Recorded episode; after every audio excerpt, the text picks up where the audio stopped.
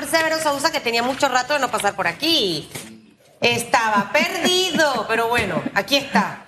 Y definitivamente que uno de los temas súper importantes, señor Severo Sousa, a estas alturas del año 2023 es la reactivación económica del país. Eh, ¿Dónde estamos parados en este momento realmente?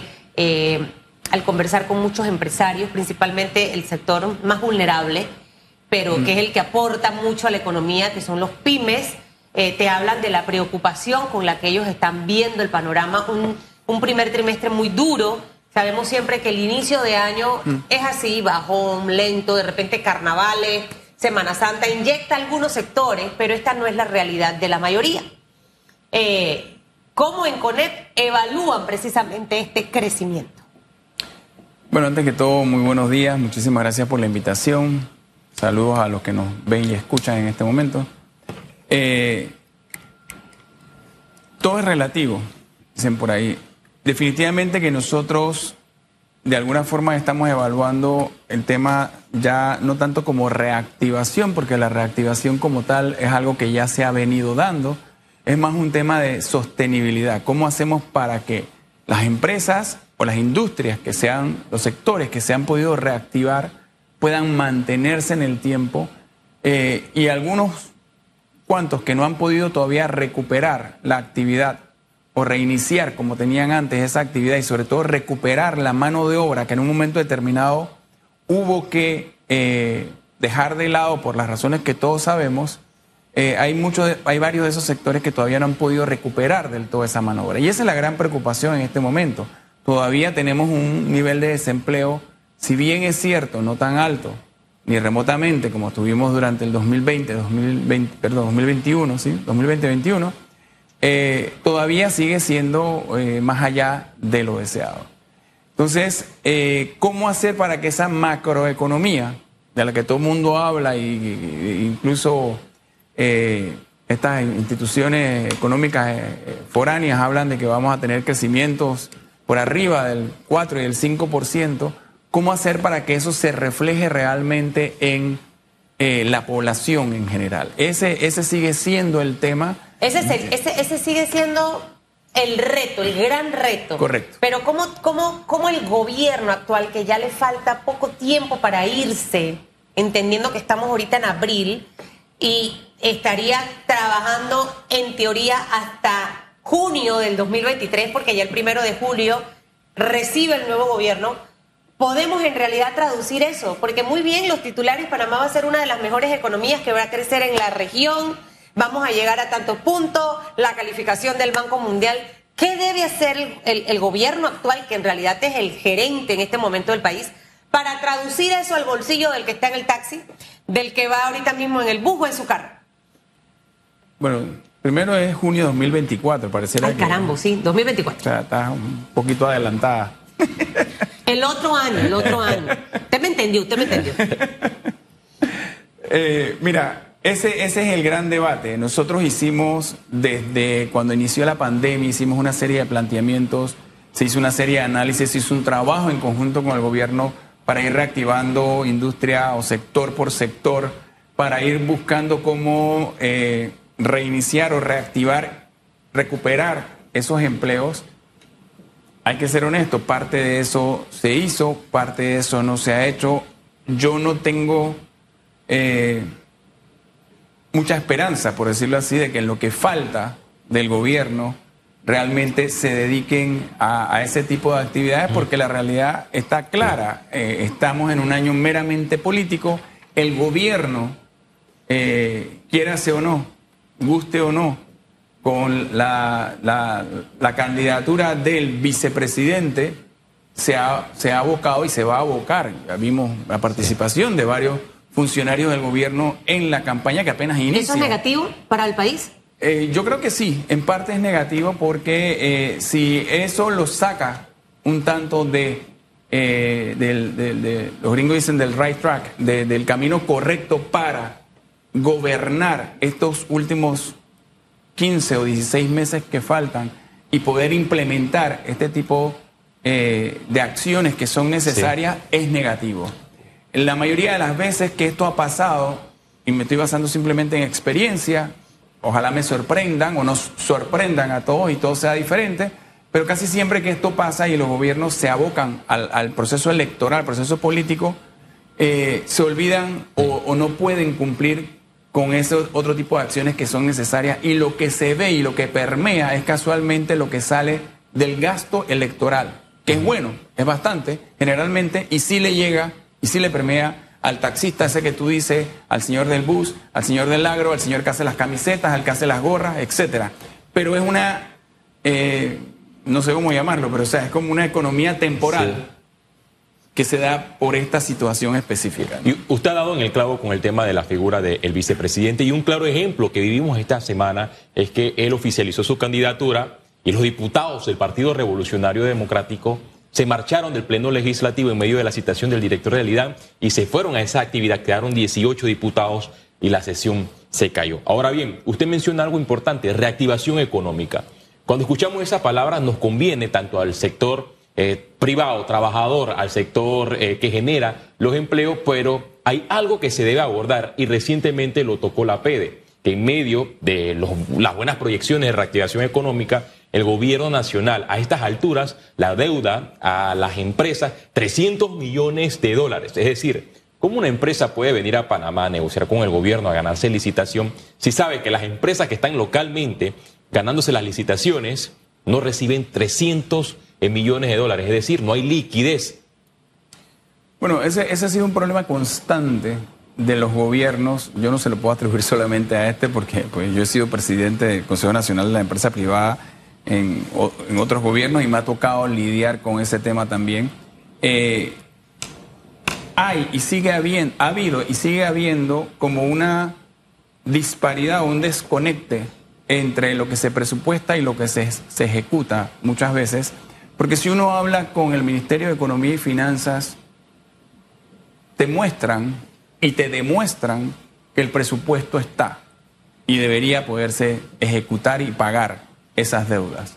Pero la realidad es que se acumula la deuda y casi siempre, sobre todo a principios de año, entre el primero y segundo trimestre, surge esta gran complicación porque es cuando las empresas más necesitan ese flujo de dinero para poder cumplir con sus obligaciones financieras que vienen arrastrando del año anterior para poder proveerse de nuevos insumos, si es que necesitan nuevos insumos, en la mayoría de las veces así es, para poder eh, inyectar ese, e, ese dinero en las nuevas operaciones o las operaciones que estén llevando a cabo.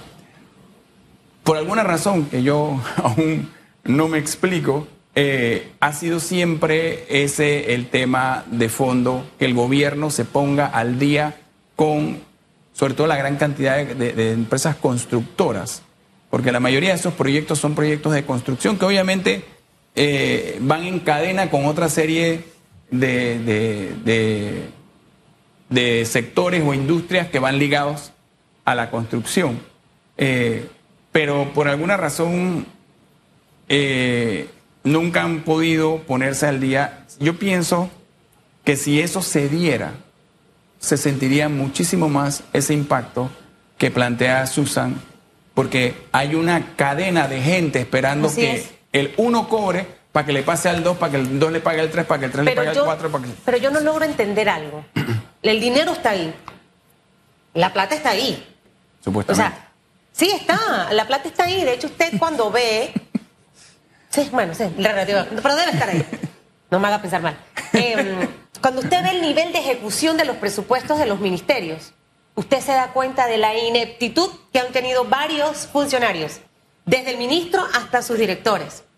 Yo no, yo no concibo, y lo que pasa es que tristemente. Eh, eh, la política ha metido sus garras en todo el sistema inmunológico del sector público.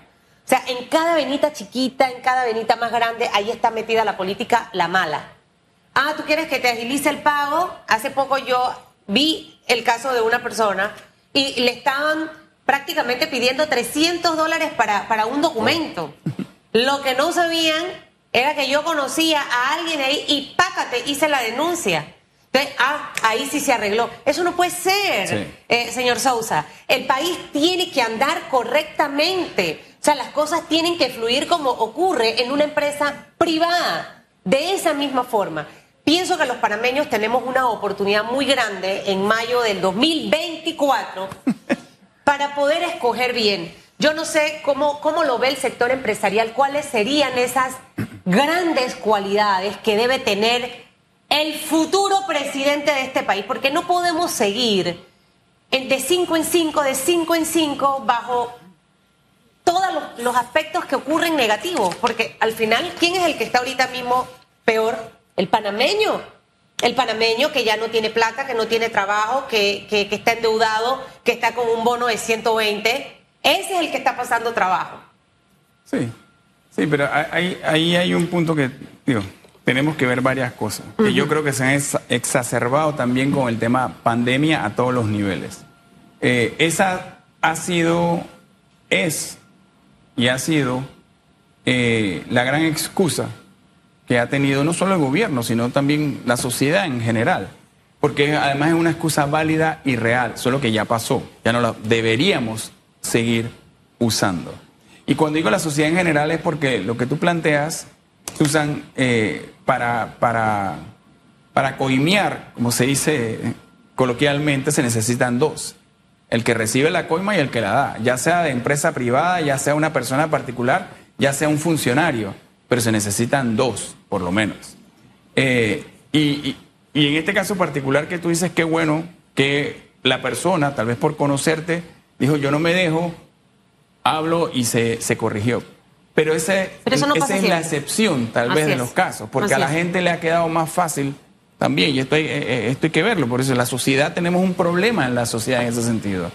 Eh, el, cuando se habla del que hay para mí, no es solamente los políticos que hablan del que hay para mí, la sociedad en general es la que plantea el que hay para mí, primeramente. Totalmente cierto. Y los políticos se van por esa línea porque, bueno, por ahí es que consiguen el voto y eso es lo que está marcado. Y eso te lo dicen los políticos. ¿Y qué me vas a dar por votar por ti? ¿Y qué me vas a dar por darte la firma?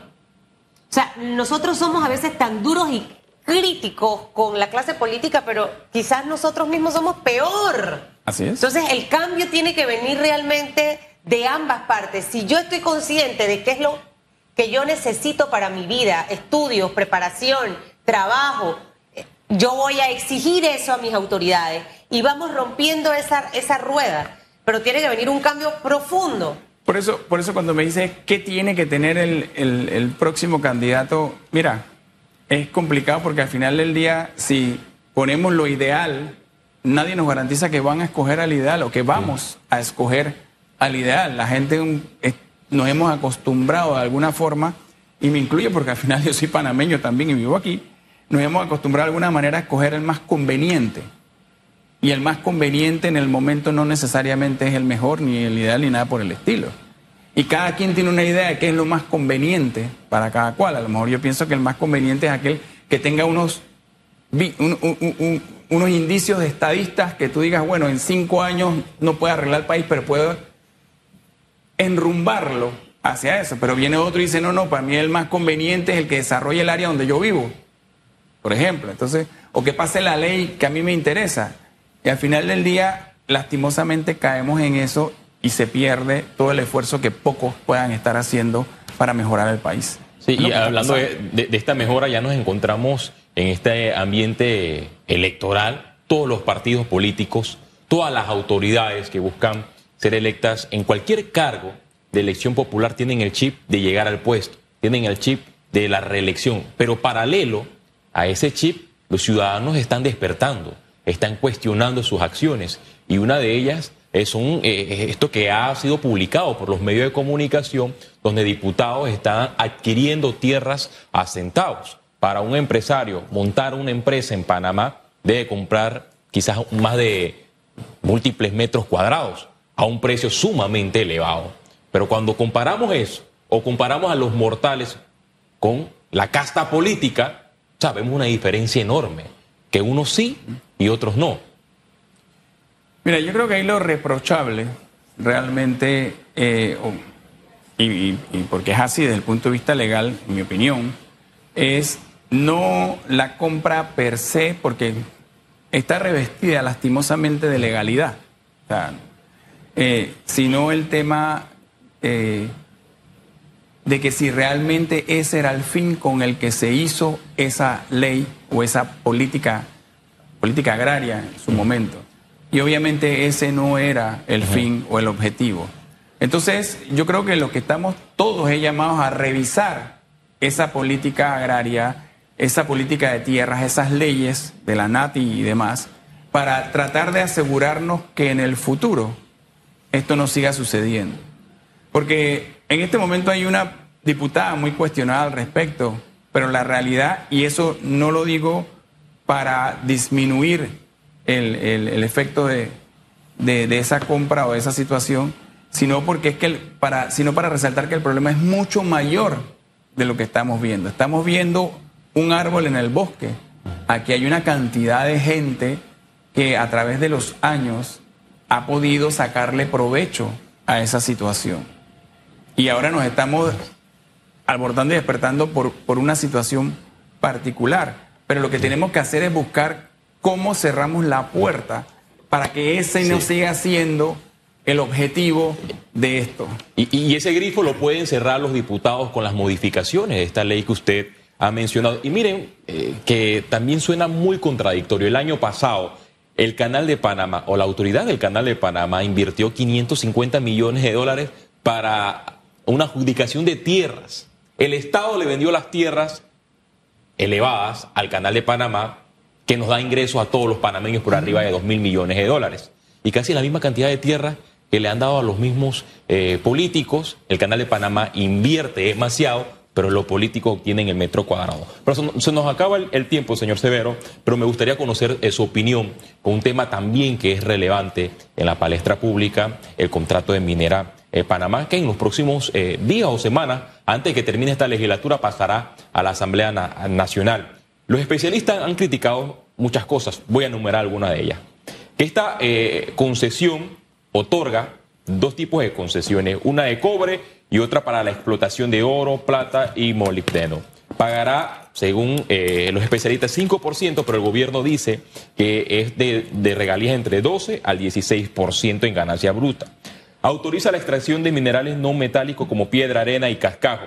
Y algo que también lo han visto los juristas como inconstitucional es que el contrato cede 3.000 metros de altura, es decir, cede el espacio aéreo, quizás para que la ciudadanía no pueda ver eh, qué es lo que se está haciendo en, esa concesión. Mira, yo parto de que habría que cuestionar a los especialistas, como tú le llamas, eh, en qué están especializados. Porque pareciera a veces que aquí hay gente que se especializa en eh, torcer la realidad según su conveniencia o según lo que quieran plantear. El contrato es bastante claro y hasta la, cualquiera que no sea abogado como yo creo que puede entender mucho de lo que está ahí, con excepción de las coordenadas, eh, que, bueno, tendría que ponerme a, buscarlas, porque están todas las coordenadas donde se delimita eh, el área de concesión. Pero con eso lo que quiero decir es que lo primero que pasa en este tipo de cosas es que la gente no lee, lastimosamente, y se tiene que guiar por lo que dicen otros. Eh, yo entiendo que han habido aproximadamente 15 mil visitas a este momento, o más ya tal vez, porque esto me lo dijeron hace un rato, eh, al sitio de agora.gov.pa. Eso, ¿por qué lo digo? Porque es lo primero. Han hablado de transparencia. Yo no recuerdo, yo no soy el tipo más viejo del mundo, pero tengo ya eh, alguna experiencia en esto, yo no recuerdo nunca un contrato de concesión de nada que haya sido expuesto de la manera que está sido expuesto. Entonces, ahí, hay un tema de transparencia. Segundo, se habla de eh, tal vez las cosas más puntuales que tú mencionaste, los 3.000 metros. Los 3.000 metros de altura, primero que no es, como lo dicen, eh, una restricción del espacio aéreo en su totalidad, porque y no afecta a Copa, porque eso hablaron de que Copa tampoco podía volar ahí, porque es una restricción de altura, 3.000 metros. Los aviones comerciales vuelan por arriba, de ahí hacia arriba. Eh, segundo, que ya se da hoy en día, y se da no solamente con Minera Panamá, lo hace el canal de Panamá y lo hace cualquier empresa seria que realice voladuras o explosiones del nivel que realiza Minera Panamá. Tienen que solicitarle por responsabilidad, totalmente, así lo dice el contrato además, tienen que solicitarle permiso a Aeronáutica Civil para que durante esa franja de tiempo que ellos están realizando voladuras no pueda pasar por ahí ningún eh, avión, dron, helicóptero, lo que sea, arriba de 3.000 metros de altura, porque se somete a un peligro que yo creo que nadie quiere someterse.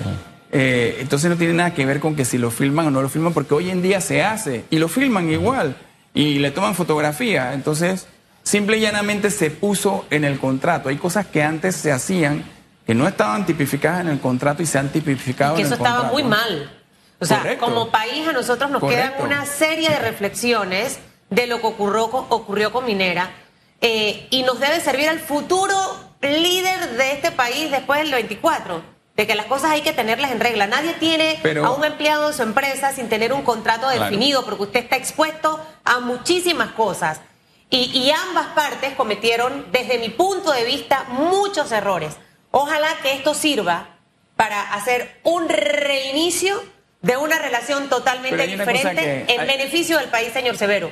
Sí. No de un grupo, ni de 100%. este ni del otro. Sí. Panamá. Si tú comparas el contrato de hoy versus el de 1997, y ese es un tema que también a la gente se le escapa, 1997, otra época del mundo. En Otras circunstancias. Otras circunstancias. Lo que hicieron en ese momento los que negociaron con otra empresa que no fue la de ahora tampoco, son empresas muy diferentes, eh, fue eh, ceñirse al Código de Recursos Minerales. Y eso es lo que planteaba el Código de Recursos Minerales. Pero en ese momento. Sí, en ese Estamos momento. hablando.